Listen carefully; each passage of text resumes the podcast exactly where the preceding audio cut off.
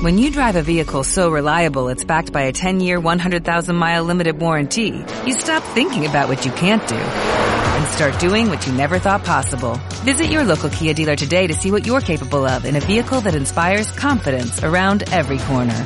Kia, movement that inspires. Call 800-3334-KIA for details. Always drive safely. Limited inventory available. Warranties include 10-year 100,000-mile powertrain and 5-year 60,000-mile basic. Warranties are limited. See retailer for details.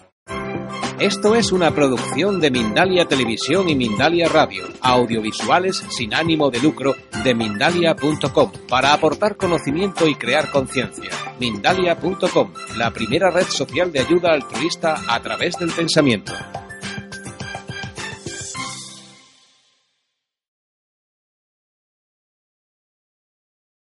A pesar del dolor físico, también está añadido el dolor psicológico, ¿de acuerdo?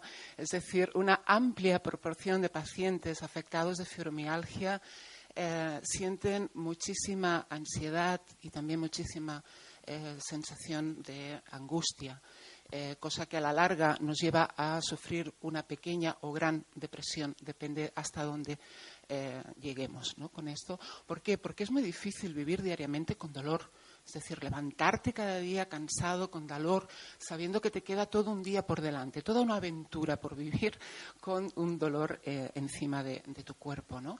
Entonces esto va, al final, va minando toda tu eh, psique, todo tu sistema emocional. Además, Además, eh, aquí tenéis en esta diapositiva, es decir, los puntos dolorosos a los cuales eh, los afectados de fibromialgia los tienen más sensibles. Estos son los afectados que estéis aquí en esta sala de fibromialgia, los debéis saber más que de sobra. Son 18 puntos dolorosos. Entonces se diagnostica con cierta fiabilidad que eh, una persona está afectada de fibromialgia cuando 11 o más de estos 18 puntos son dolorosos a la palpación. ¿eh? Esa digamos que es la, la prueba que, a las que son sometidas las personas padecientes de fibromialgia, cuando hay estos puntos dolorosos. Además, también, eh, como os he dicho antes, es un dolor, también la persona afectada de fibromialgia, además del dolor físico, también tenemos eh, que está ese dolor emocional eh, añadido, porque hay un cansancio físico a la hora de hacer las cosas, hay un cansancio mental a la hora de darle vueltas a pues a todos los problemas que estamos viviendo en nuestra cotidianidad y además los que estamos sufriendo a nivel de salud. Y un poco nos vemos atrapados, nos vemos un poco de cómo voy a salir de esto. Además voy al médico y me han dicho que esto que me prepare que es para toda la vida, ¿no? que aquí lo que hay son antiinflamatorios y que se tome usted la vida más relajadamente y, bueno, pues vamos a ir tirando así buenamente como podemos. Entonces, todo esto evidentemente eh, afecta muchísimo a nivel psicológico.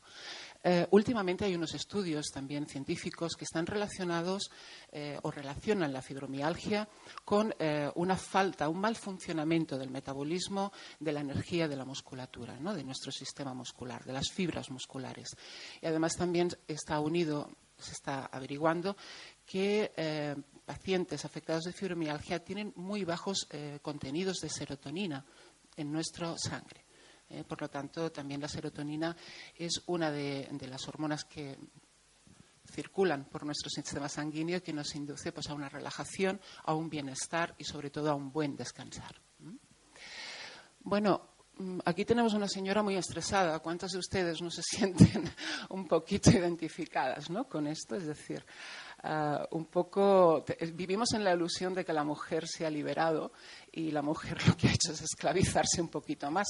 Porque, ¿qué pasa? Que no hemos abandonado absolutamente nada. O sea, hacemos exactamente lo que hacíamos antes, pero que además, como somos superwoman y nos encanta hacer muchas actividades, pues además pues llevamos el Twitter, el ordenador, la copita, eh, estamos chateando, tenemos al niño, hacemos pesas porque tenemos que estar eh, hermosas y bien, nos vamos de compras y somos muy modernas, ¿no?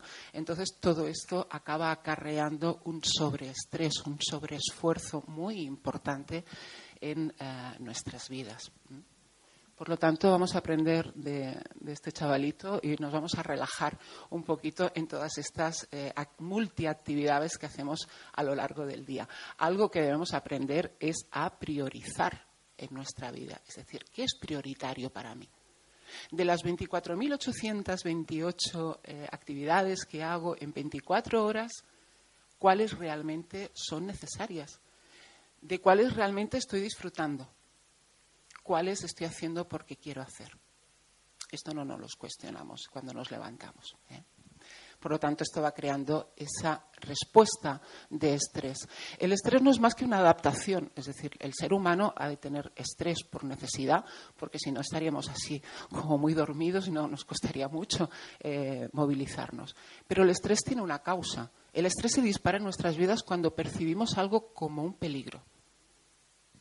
Es decir, hay una amenaza, un peligro, pasas por la noche por una calle oscura y ¿qué es lo que hacemos? Nos ponemos en estrés, en alerta, cuidado, peligro, puede pasar algo, entonces nuestro cuerpo reacciona inmediatamente. Se dilatan las pupilas, se acelera nuestro ritmo eh, del corazón, nos entran taquicardias, sube nuestra tensión arterial, etc. Se segregan norma, eh, perdón, hormonas eh, del estrés. Todo esto se produce en nuestro cuerpo en cuestiones de segundos solamente cuando percibimos una sensación de alerta, de peligro. El problema el problema es que nosotros nos tomamos la vida como un continuo peligro. No nos levantamos diciendo, hoy qué bonito día. Nos levantamos diciendo, a ver qué pasa hoy. A ver por dónde va a salir, a ver con quién me voy a encontrar, uy, mira fulanito, o mira esto, a ver qué me dicen, a ver qué me encuentro. Llaman por teléfono y no nos da alegría. Lo primero que damos es un saltito. Uy, ¿quién será a estas horas? ¿Qué habrá pasado?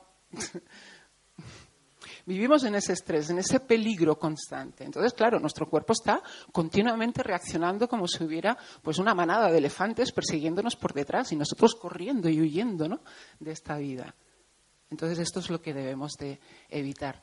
Porque algo que está muy relacionado, eh, muy relacionado al estrés, los síntomas del estrés y los síntomas de la fibromialgia son síntomas muy parecidos también. Es decir, y muchos pacientes afectados de fibromialgia eh, me comentan que cuando pasan un periodo de estrés, evidentemente esos dolores y ese malestar, todo eso aumenta aún más.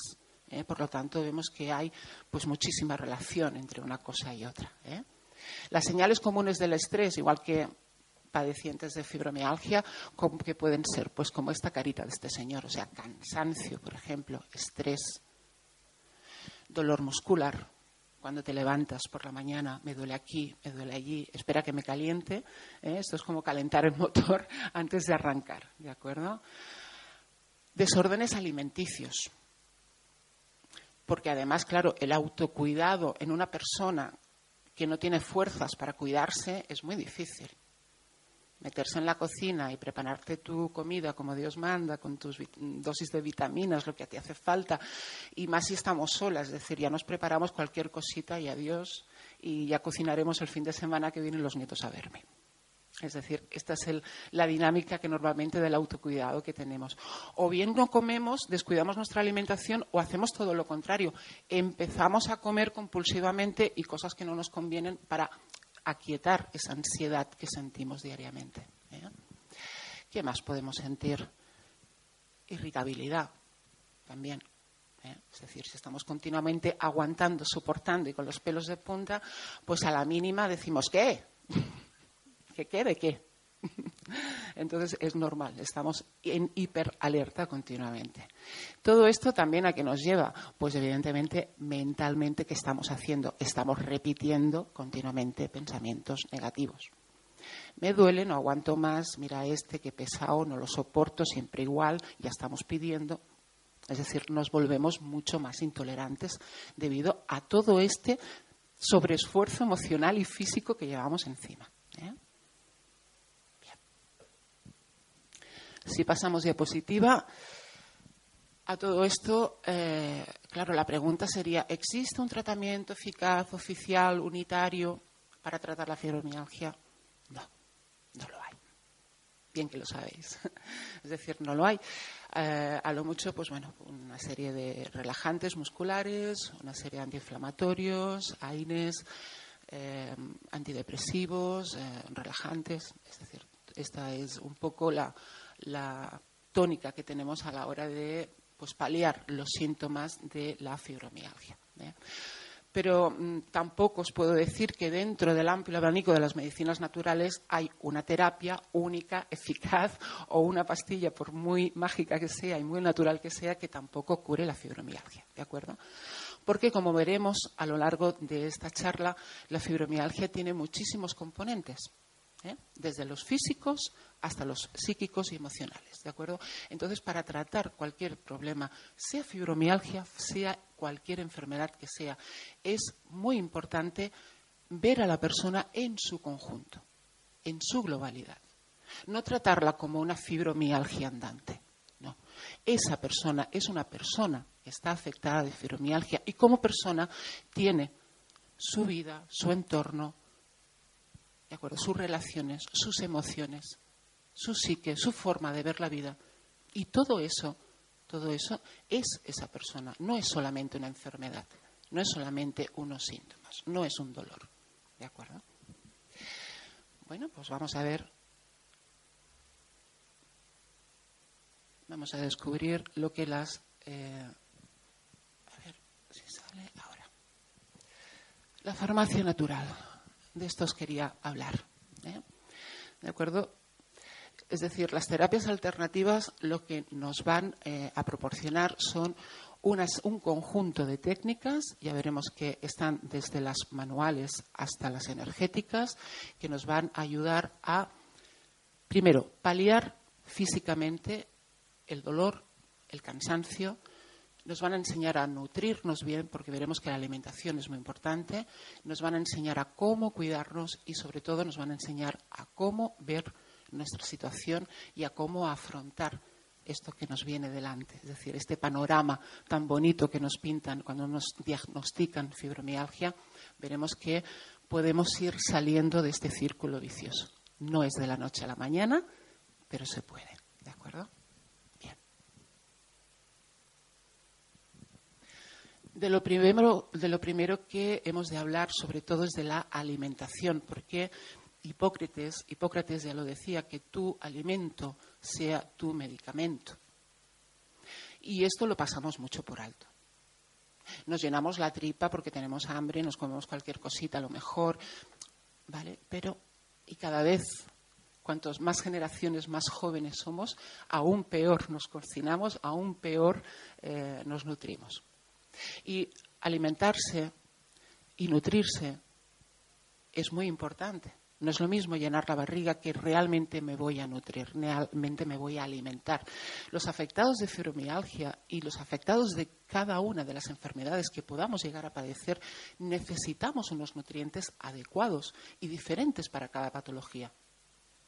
No es lo mismo una persona, no tendrá las mismas carencias ni las mismas necesidades alimenticias una persona afectada de fibromialgia que una persona afectada de un hígado, por ejemplo.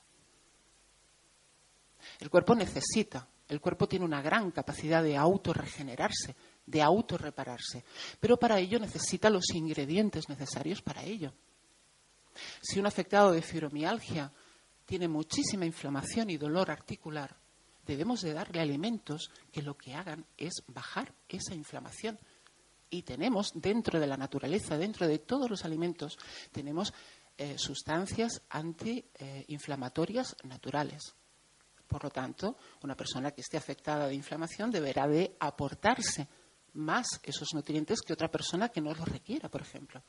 Cuando padecemos una depresión, cuando padecemos ansiedad, cuando padecemos lo que padezcamos, siempre nuestro cuerpo va a requerir unos nutrientes necesarios. Tiene que eh, sintetizar toda una serie de química interior. Y si no tiene los nutrientes, si no tiene los ingredientes, no lo puede hacer con calidad. Esto es igual que ir a la cocina. Voy a hacer unas lentejas, pero uy, se me han olvidado las lentejas, el chorizo. Ay, ¿cómo hago las lentejas? Voy a tener que cambiar de plato. Pues nuestro cuerpo hace un poco exactamente lo mismo. Es decir, si vamos a cocinar antiinflamatorios y no tengo los componentes que me cocinan los antiinflamatorios, no los podré cocinar bien. Por eso es tan importante la nutrición.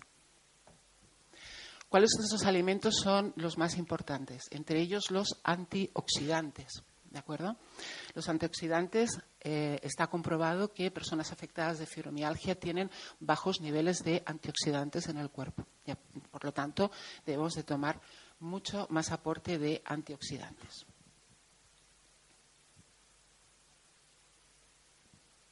sobre todo porque nos van a reparar todo lo que es nuestro sistema nervioso. ¿eh? La vitamina C, la vitamina C es muy fundamental. La vamos a encontrar, pues ya lo sabéis un poquito dónde, ¿no? En la fruta fresca, en los alimentos sobre todo cítricos, en las eh, fresas, en las, eh, en las cireras, en en las moras, por ejemplo, en los pimientos verdes. Todo esto, es decir, son alimentos donde vamos a encontrar un gran aporte de antioxidantes y de vitamina C.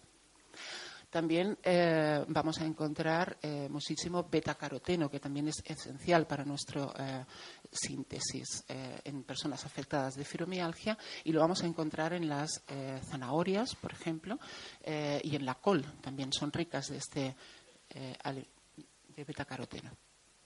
La vitamina E también es fundamental dentro de los antioxidantes y dentro del grupo vitamínico que es eh, necesario para personas afectadas de fibromialgia.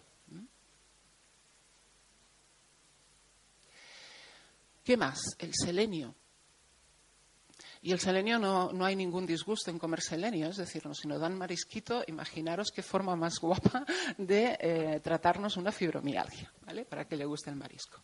Bien, el selenio está, hay que incluirlo en la dieta porque su, eh, su eh, falta en nuestro organismo debilita, nos debilita y nos hace aumentar el dolor muscular. Por lo tanto, es una sustancia muy necesaria para nuestro organismo. ¿Dónde vamos a encontrar el selenio? Pues lo vamos a encontrar en los productos lácteos, lo vamos a, encontrar en el pescado, en los frutos secos también, eh, en la cebolla, en el ajo, en el tomate, todos estos, en el brócoli. Eh, si estamos pendientes de tomar estos alimentos dentro de nuestra dieta semanal, vamos a tener garantizado pues, un aporte extra de selenio en nuestro organismo. Más minerales. El calcio. El calcio es fundamental para personas afectadas de fibromialgia porque una falta de calcio provoca espasmos musculares. ¿De acuerdo? Por lo tanto, es muy necesario para personas eh, que padecen fibromialgia un buen aporte de calcio. ¿eh? El calcio lo vamos a encontrar pues, en leches, en yogures, en los lácteos, quesos, etcétera. ¿eh? Pero además, para personas que sean intolerantes a la lactosa, como habrá muchas, también tenemos otros productos, como los que vemos en esta diapositiva, que son altos y ricos en aporte de calcio. ¿eh? Entre ellos tenemos pues, las semillas de amapola, que las podemos añadir a las ensaladas. También tenemos el sésamo, la chía, las almendras, las nueces, ¿eh? todos estos productos que tenemos aquí que podemos incorporar en nuestras ensaladas diarias, ¿de acuerdo? Esto eh, es, un gran aporte de magnesio, muy necesario también para nuestro sistema nervioso, lo regula, lo relaja.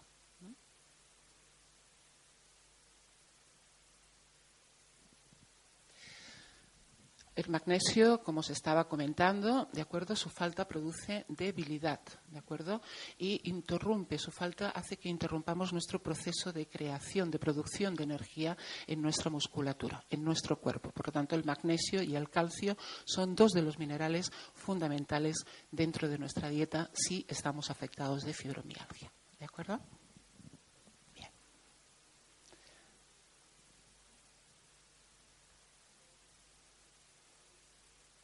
Bien, los alimentos eh, que consumimos van a ser eh, muy importantes dentro de nuestra dieta porque, como os he comentado antes, van a ser la eh, energía, van a ser el motor, va a ser la gasolina que le vamos a inyectar a nuestro cuerpo para tener un buen combustible, para que nuestro cuerpo funcione realmente bien. Por lo tanto, no vamos a descuidar la comida, no vamos a abandonarnos en el sentido de no me hago de comer y como cualquier cosa y tampoco voy a comer compulsivamente.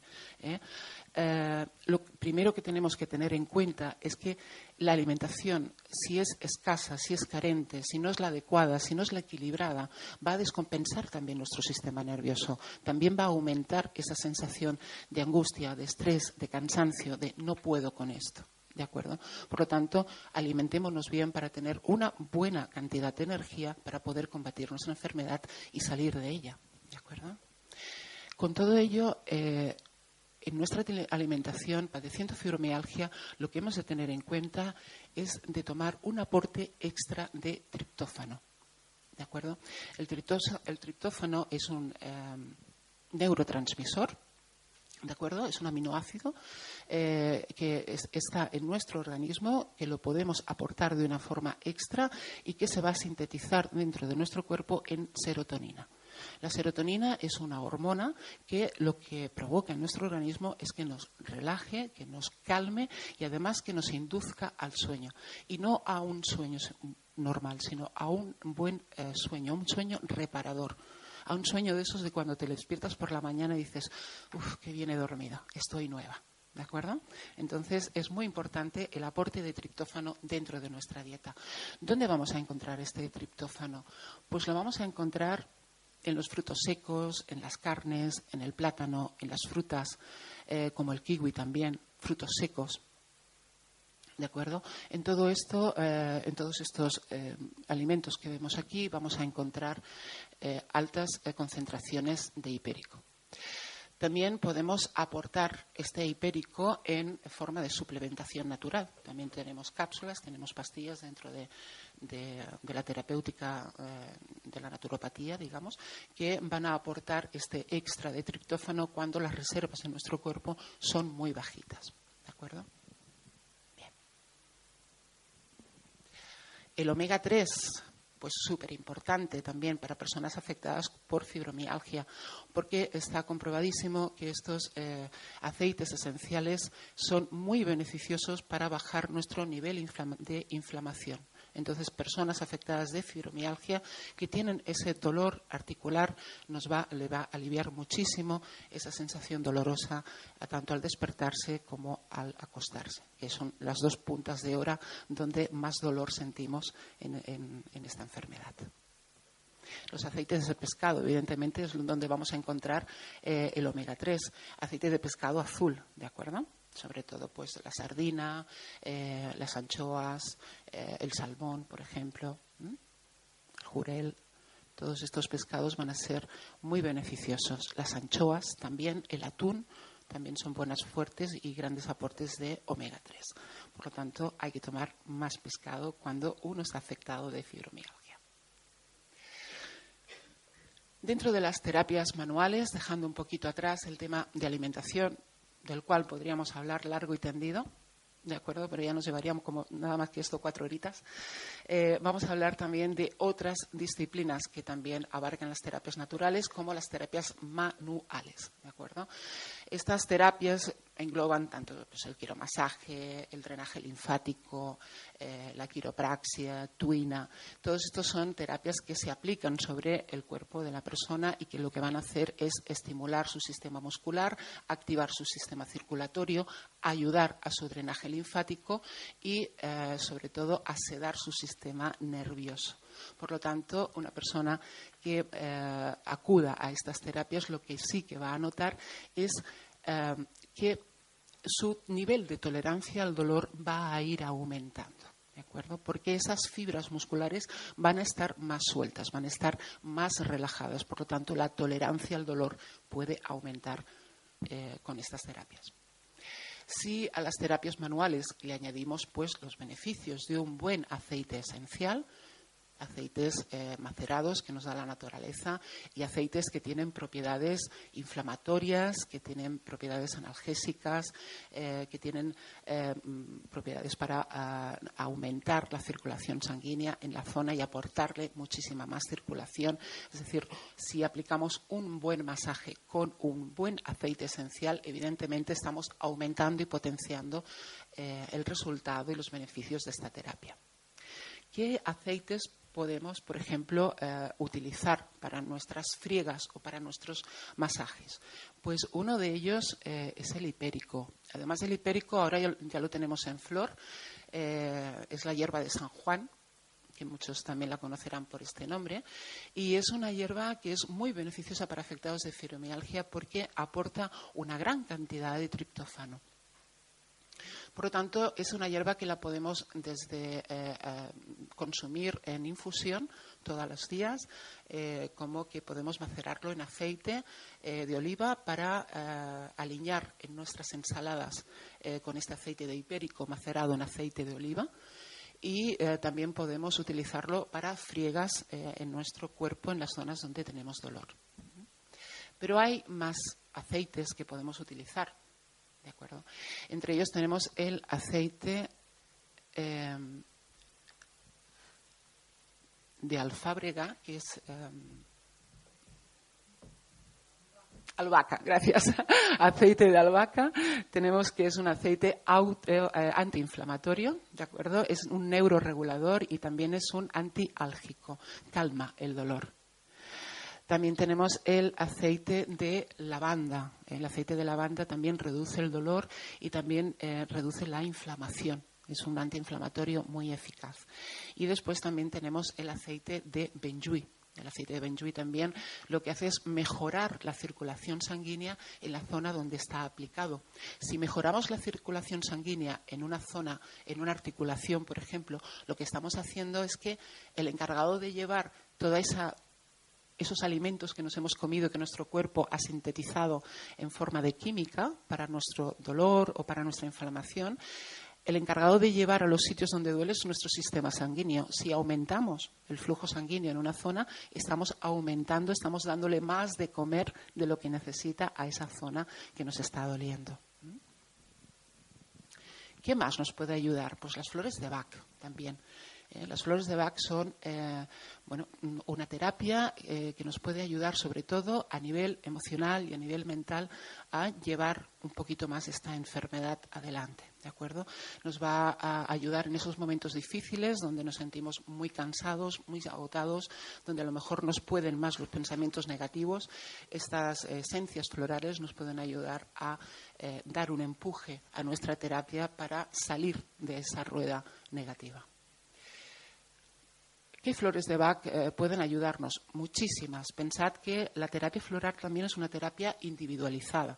Eh, no a todas las personas afectadas de fibromialgia viven eh, lo, que les pasa de la misma manera. Cada uno vive sus circunstancias de una forma diferente. por lo tanto, estas flores también serán individualizadas para cada persona. ¿Eh? no va bien la misma flor para todo el mundo, ¿de acuerdo? Porque dependerá mucho de cómo vivamos la enfermedad. Eh, varias de estas eh, flores son holly, por ejemplo, nos va a servir para la rigidez, para los dolores intensos, para los espasmos musculares, nos va a ayudar muchísimo. Impatiens es una flor también interesante, sobre todo es para la irritación nerviosa, nos va a ayudar a aflojar un poquito cuando estamos más irritables de la cuenta, cuando nos molestan más cosas de la cuenta. Mímulos también para esa hipersensibilidad eh, a nivel de tacto que tenemos cuando estamos afectados de fibromialgia. Eh, ¿Qué más? OAC también es un regulador de nuestra fuerza vital, del cansancio. Nos ayudará a tener un poquito más de fuerza vital. ¿Qué terapias más nos pueden ayudar? La reflexología podal. La reflexología podal nos va a ser una técnica de muchísima utilidad en fibromialgia porque eh, como vemos, vamos a pasar de diapositiva y aquí lo vais a ver mejor. Eh, como veremos, dentro de eh, nuestra planta de los pies, dentro de nuestros pies está eh, todo nuestros puntos reflejos de todos nuestros órganos. Por lo tanto, cuando hacemos un tratamiento de reflexología a una persona afectada de fibromialgia, donde vamos a poner muchísima más atención es sobre todo en su sistema nervioso, y en su sistema endocrino, pues estos dos sistemas son los que regulan la mayor química de nuestro cuerpo. Además, también podemos tratar todo el sistema muscular, todo el sistema esquelético, podemos relajar y sedar el sistema nervioso y es una terapia muy, muy efectiva para afectados de fibromialgia. Además, es una terapia que uno puede aprender y uno puede aplicarse a uno mismo. ¿Eh? De hecho, es decir, lo que siempre intento a pacientes afectados de fibromialgia es enseñarles a ellos mismos a que sean capaces de, por la noche, un ratito, tocarse esos puntos reflejos que les van a ayudar diariamente a eh, mejorar su estado de salud. La naturopatía. La naturopatía eh, un poco es una disciplina que también abarca todas las disciplinas anteriores que hemos dicho y algunas más. ¿De acuerdo? Digamos que un naturópata siempre lo que va a intentar es ayudar a la persona, como os he comentado antes, desde su globalidad, no solamente como un cuerpo padeciente, sino como una persona completa, como una persona que tiene sus psiques y, respetar también cuáles son sus límites y hasta dónde quiere llegar en esos cambios que quiere realizar. Y, eh, sobre todo, es una persona que el naturopata lo que va a hacer es abrir vías para que la persona potencie su capacidad sanadora. Bien sea a través de una buena alimentación, aconsejarle y ayudarla a saber comer bien, bien sea eh, a nivel psicoterapéutico para enfocar sus problemas desde otra perspectiva para que no estresen tanto para que esa ansiedad y esa preocupación continua y constante no esté pesando sobre nuestras espaldas, sobre una buena eh, corrección a nivel de postural. Es decir, hay muchísimas terapias, hay muchísimas disciplinas que un naturopata puede aconsejar a una persona afectada de fibromialgia para que, sobre todo, esa persona tome las riendas de su propia vida y de su propia enfermedad. Nosotros somos los responsables de nuestra salud. Ningún médico, ningún terapeuta puede sanarnos. Nos puede ayudar, abrir ventanas, eh, dar herramientas, pero el trabajo, el trabajo es nuestro.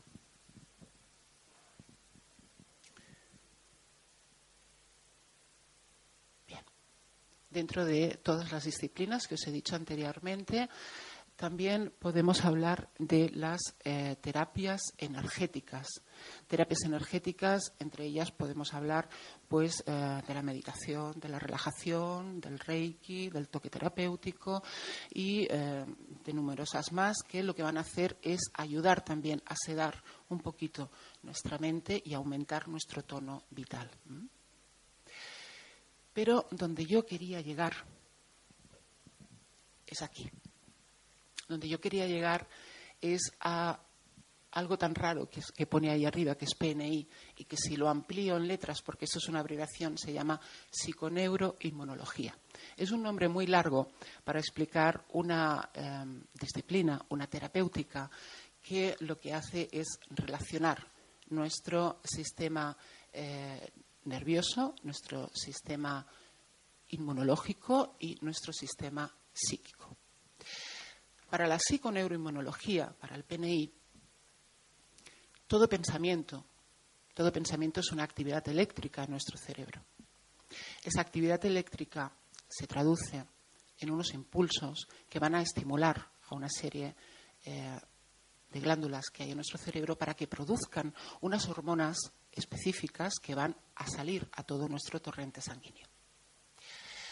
Bien, si partimos desde de este punto en que un pensamiento se traduce en una reacción química, cada vez que yo digo no puedo, cada vez que yo digo me siento mal, cada vez que yo digo me duele, cada vez que yo digo no lo soporto, cada vez que digo me odio, cada vez que estoy diciendo todos estos mensajes tan bonitos a mí misma, están traduciéndose en una serie de hormonas que están yendo directamente a órganos diana de nuestro cuerpo y que no nos van a sentar nada bien. Porque no se produce la misma hormona diciendo un te odio que diciendo un te quiero. Porque lo que sentimos es muy diferente. Por lo tanto, lo que nosotros provocamos a nuestro cuerpo es muy diferente. Por lo tanto, la psiconeuroinmunología lo que va a hacer es ayudarnos a darnos cuenta, a conectar cómo vivimos nuestra vida, cómo vivimos esta enfermedad, por qué nos duele lo que nos duele y cómo nos está hablando nuestro cuerpo, cómo nos está avisando y nos está diciendo, eh, para un poquito, escúchame, relájate y hazme caso y cúrame, porque ahora aquí tú y yo no vamos bien. ¿De acuerdo? Bien. Si relacionamos todo esto, por lo tanto, lo primero que debemos preguntarnos es qué nos enseña esta enfermedad. En vez de preguntarnos por qué tengo esto, Dios mío, por qué me ha tocado vivirlo, por qué tengo que ser yo con lo buena que soy. Bien, en vez de preguntar el por qué, porque no hay porqués, vamos a preguntar, ya que está aquí, ¿para qué?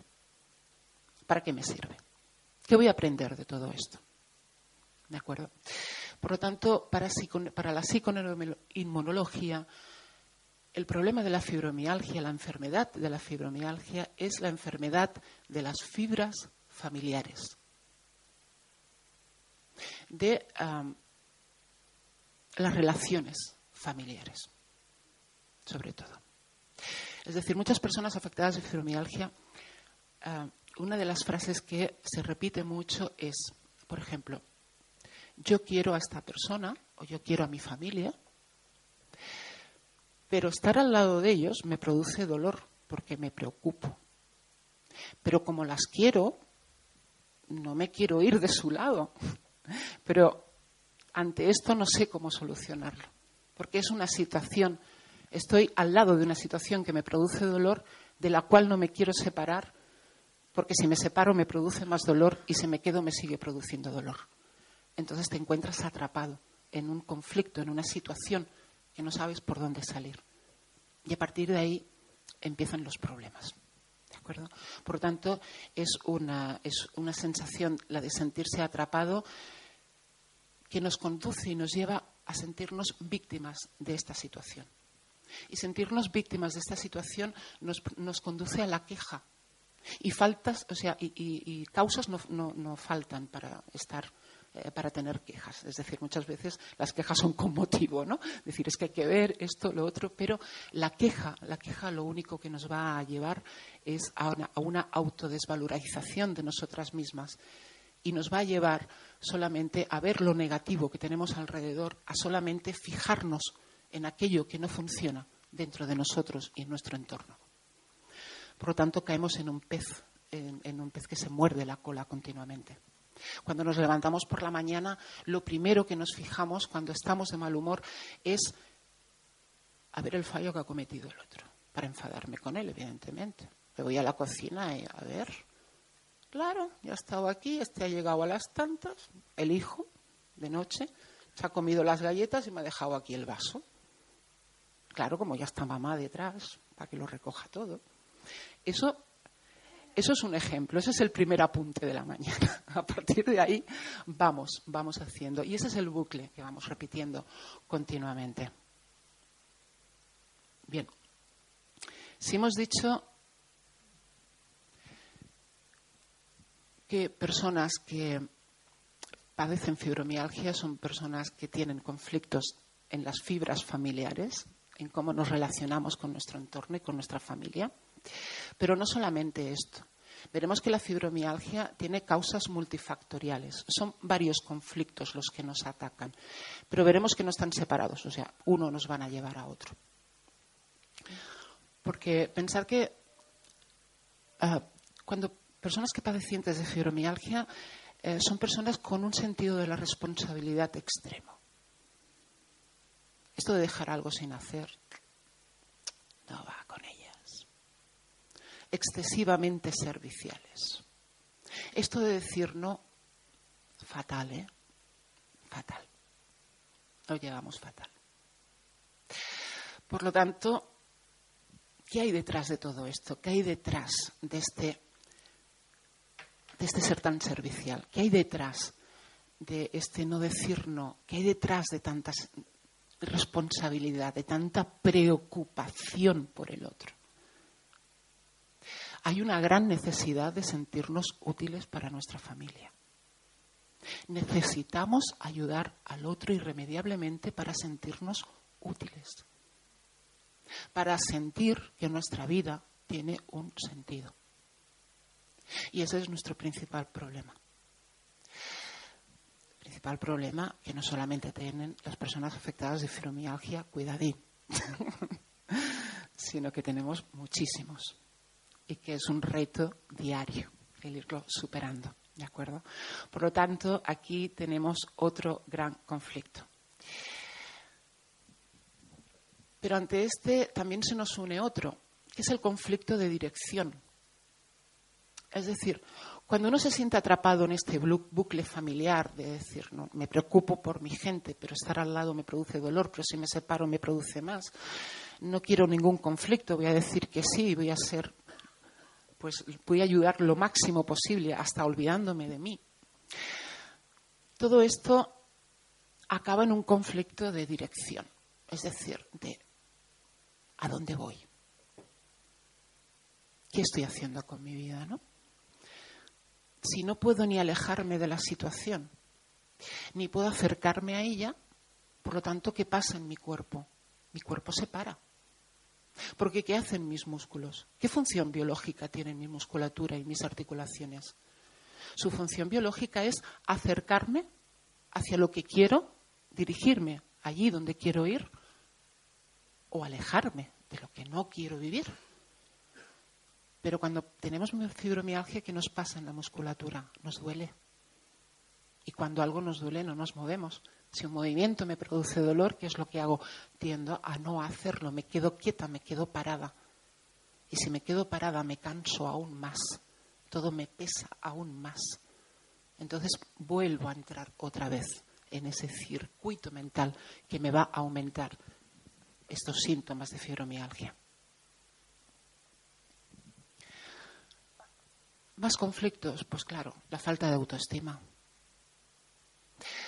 Es decir, la sensación de desvalorización en eh, psiconeuroinmunología va unida a una falta de identidad a uno mismo, a una falta de valorización. Si yo no me reconozco a mí misma, si yo no me valoro, lo que sufre son mis estructuras internas, que es lo que a mí me sujeta, mi esqueleto, mis articulaciones. Por lo tanto, cada vez que me duelen las articulaciones es porque estoy machacando mi autoestima, es porque estoy bajándome el nivel, porque no me creo capaz de salir de la situación que estoy viviendo, porque no me veo capaz de hacerme respetar, porque no me veo capaz de. Y cada vez que siento impotencia hacia algo, me siento más pequeña, porque creo que no puedo. Cuando puedes, cuando puedes y mereces y ese es el problema. Es que no nos han dicho nunca que merecemos ser felices. No nos han dicho nunca que hemos venido aquí a compartir alegría, no a compartir sacrificio. Algo que nos han enseñado mucho es a vincular el dolor al amor. Cuanto más me sacrifico por ti, cuanto más me duele lo que hago, cuanto más grande es ese dolor y ese sacrificio que estoy haciendo por esa persona a la que quiero, más la voy a amar el amor está unido a la libertad. No está unido al dolor, no está unido al sacrificio, no está unido a la esclavitud, que es lo que hacen esos sentimientos, esclavizarnos. Por lo tanto, vamos a amar libremente. Y amar libremente significa decir sí y significa decir no. Porque para amar libremente nos tenemos que amar a nosotros mismos primero con esa libertad, con esa plenitud aceptarnos de que no hemos venido aquí a ser perfectas. Hemos venido aquí a aprender a vivir diariamente y a aprender a vivir se aprende equivocándose. Como los niños. ¿En qué momento? Cuando pasamos a ser adultos nos dijeron que ya no nos podíamos equivocar más, que ya teníamos que ser perfectos, que a partir de los 18, de los 24, de los 30, de los 40, ¿cuándo es? No me quedó claro. Dejamos de aprender equivocándonos, ya tenemos que ser sabios. No, la vida nos pone, evidentemente, eh, lecciones diarias para aprender, para superar, para vivir, para disfrutar, para dejar atrás, para no engancharnos al dolor del pasado, sino aprender de la experiencia de ese pasado.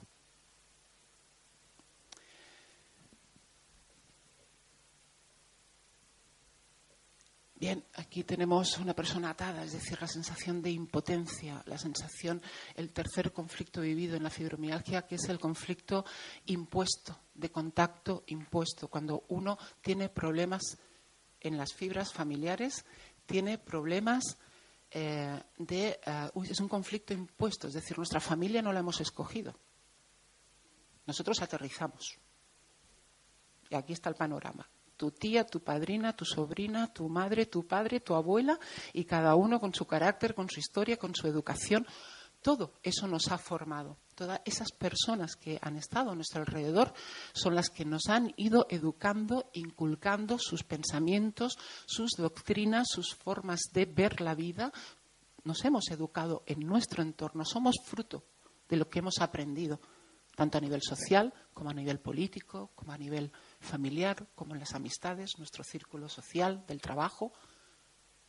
Lo que nosotros creemos que somos es muchas veces lo que hemos dejado que los demás hagan de nosotros. Entonces, como normalmente, ¿qué hacemos? Somos tan buenos todos y estamos siempre, vamos a decir que sí, que sí, que sí, que sí, que sí, que sí, hemos formado esa gran imagen de nosotros mismos que nos cuesta tanto romper. Porque, claro, si decimos que no, ya la gente no me va a querer tanto. Ya no voy. Esa falta de autoestima de decir, aunque yo no quiera hacerlo, aunque sé que no puedo hacerlo, aunque me sobrecargue de trabajo, lo voy a hacer porque si no los demás no me van a querer. Eso es lo que provoca que nosotros no creamos en nosotros mismos, que no sepamos que somos nosotros los primeros que hemos de amarnos profundamente, que hemos de aceptarnos profundamente. Todo esto al final se traduce en un problema importante en el último conflicto y en el centro de todos los conflictos interiores, que es el conflicto de identidad. Llega un punto en cualquier terapia que llegamos al núcleo. Y el núcleo es, ¿quién soy yo si dejo de hacer esto? Si mi identidad está en lo que hago por los demás, en cómo me vuelco al otro, en cómo puedo ayudar, en cómo puedo solucionar la vida de este, facilitar la vida de mi hijo, de mi marido, de mi tía, de mi sobrino. Si permanentemente mi mente y mi vida está ocupada en el otro, ¿quién soy yo cuando deje de hacer estas cosas? Dios mío.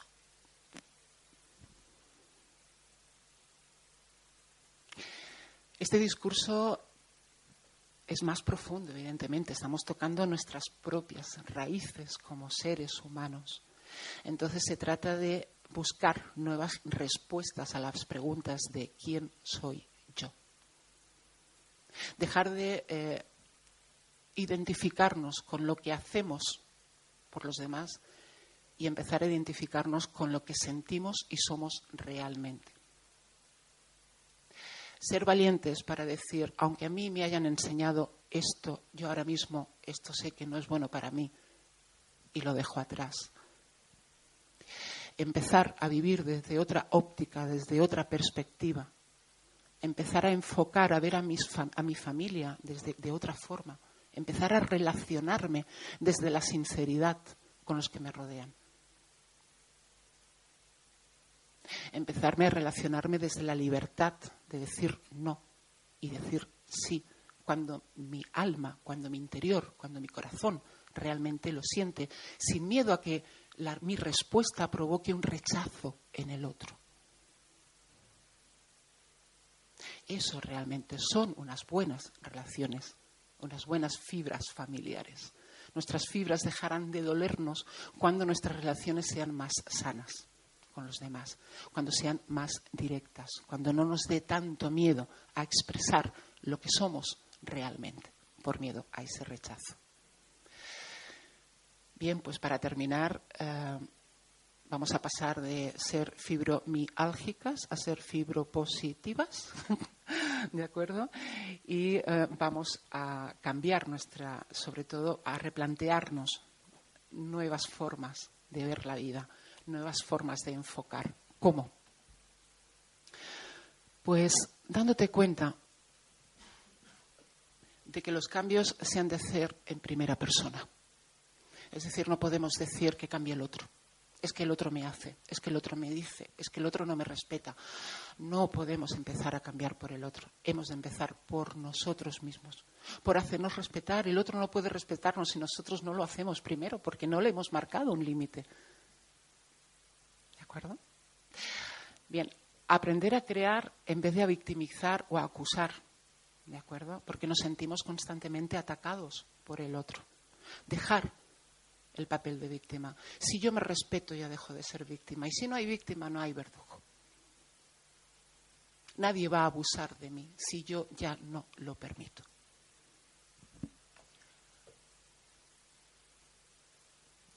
Esto. Darnos eh, cuenta de la importancia de aprender a cuidar de una misma no a esperar a que el otro se dé cuenta de que yo estoy mal, porque debería de darse cuenta, porque con los dolores que tengo y cada día lo estoy diciendo y no se da cuenta y mira que estoy delante. No, no esperemos a que el otro nos cuide. Vamos a empezar a quedarnos nosotras. Si hoy tengo un mal día, hoy descanso. Y si algo queda por hacer, se hará mañana. O busco colaboración, o busco ayuda, pero voy a respetar mi ritmo, mi cuerpo, no voy a exigirme tanto. Darnos cuenta de la importancia de controlar las emociones de una forma sana, para poder exteriorizar sin herir. Muchas veces que nos pasa que tragamos tanto, esperamos tanto que el otro se dé cuenta, que luego ya a la mínima, a la mínima. Es que hay que ver, y eso ha sido porque hemos estado aguantando muchísimo.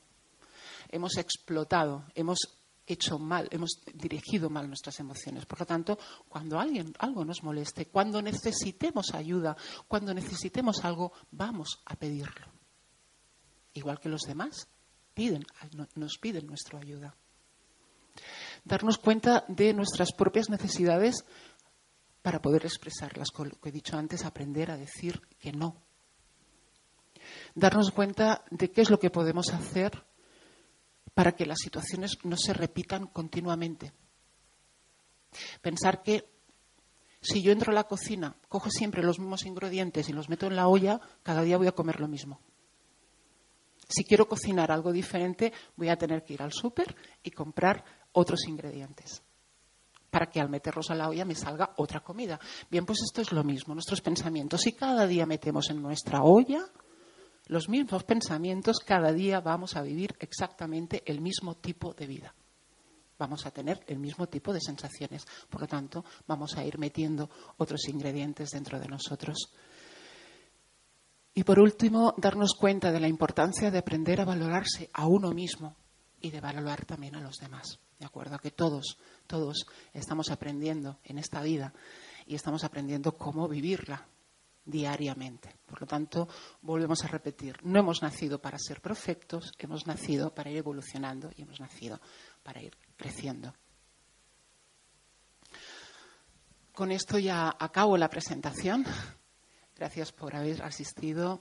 Espero que os haya gustado, que algo eh, os haya hecho un poco reflexionar ante, ante estas circunstancias de, que vive una persona con fibromialgia animaros a que busquéis soluciones, porque esto no es para toda la vida, esto no es para siempre y siempre no hay que estar sufriendo, sino que si realmente ponemos un tanto por ciento importante de nuestra parte y empezamos a ver la vida desde otra perspectiva, con esa sonrisa que se merece, porque la vida es realmente muy bella, muy bella, y, está llena de grandes instantes y grandes momentos eh, donde podemos compartir con los demás, donde podemos realizarnos, donde podemos aprender del otro y que el otro aprenda de nosotros. Y a la que empecemos a fluir un poquito más con la vida, veréis como mucho de esos dolores pues van a ir menguando o van a ir desapareciendo. Muchísimas gracias a todos. Si tenéis alguna pregunta, ahora es el momento. Dime. Gracias.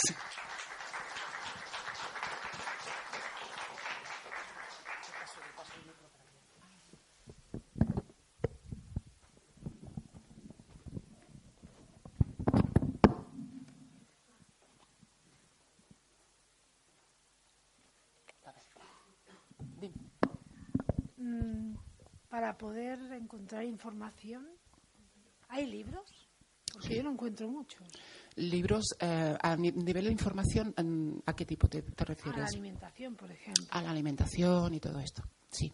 Bueno, hay información de todo tipo. Es decir, eh, sobre todo, pues, um, libros específicos que hablen de una alimentación específica para la fibromialgia, mm, ahora mismo no me viene ninguno. Quizás sí que lo haya y yo no lo conozco, ¿de acuerdo? Ah, es decir, es un poco las recomendaciones que os he dicho uh, a nivel alimentación, es un poco también pues uh, un poco lo que lo que puedo saber a nivel profesional pues uh, de dietética, nutrición y de qué es lo que le hace falta a nuestro organismo cuando eh, precisamos unos alimentos especiales. De todas maneras, hay libros muy buenos como, como que, eh, este de que el alimento sea tu principal me medicamento, que tu alimento sea tu medicamento, perdón, eh, que te puedo dar algunas eh, pautas o algunas ayudas también por internet. Puedes buscar información en páginas serias donde puedas informarte de cuáles son las virtudes de cada alimento. ¿no? Y otra pregunta. Dime. ¿Cómo es que siempre sale, o sea, hay, hay un, una edad mm. cuando sale fibromialgia? Claro, es que piensa que la fibromialgia no sale de la noche a la mañana. Esto no es algo que digas, uy, me he levantado fibromiálgica. ¿No? Es decir, es algo que tú vas cultivando durante mucho tiempo. Eh, en este último apartado que he estado hablando sobre las emociones y todo esto, piensa que una emoción eh, ha de repetirse muchas veces para que cree un hábito y para que haga mella dentro de tu, de tu cuerpo. Es decir, que una vez eh, tengas un chispeo y un pensamiento negativo, no te va a provocar una enfermedad. Ahora, cuando os decía, cuando tú entras a la cocina y cada día pues estás cocinando tocino, tocino, tocino, lo más probable es que al cabo de un mes tengas colesterol. Entonces, claro, esas situaciones, eh, llegamos a la, a la fibromialgia cuando hemos repetido esas estructuras mentales durante mucho tiempo. Entonces ya tenemos un automatismo dentro de nuestra, de nuestra mente. Se trataría de descodificarnos, de apagar ese interruptor para encender otro, porque piensa que ese interruptor lo hemos creado nosotros. No lo ha puesto nadie. Y si tú lo has creado, lo puedes quitar. Es como un instalador eléctrico. Yo pongo el enchufe aquí, lo quito y ahora lo instalo en otro lado porque me, me interesa más. Vale, gracias. De nada.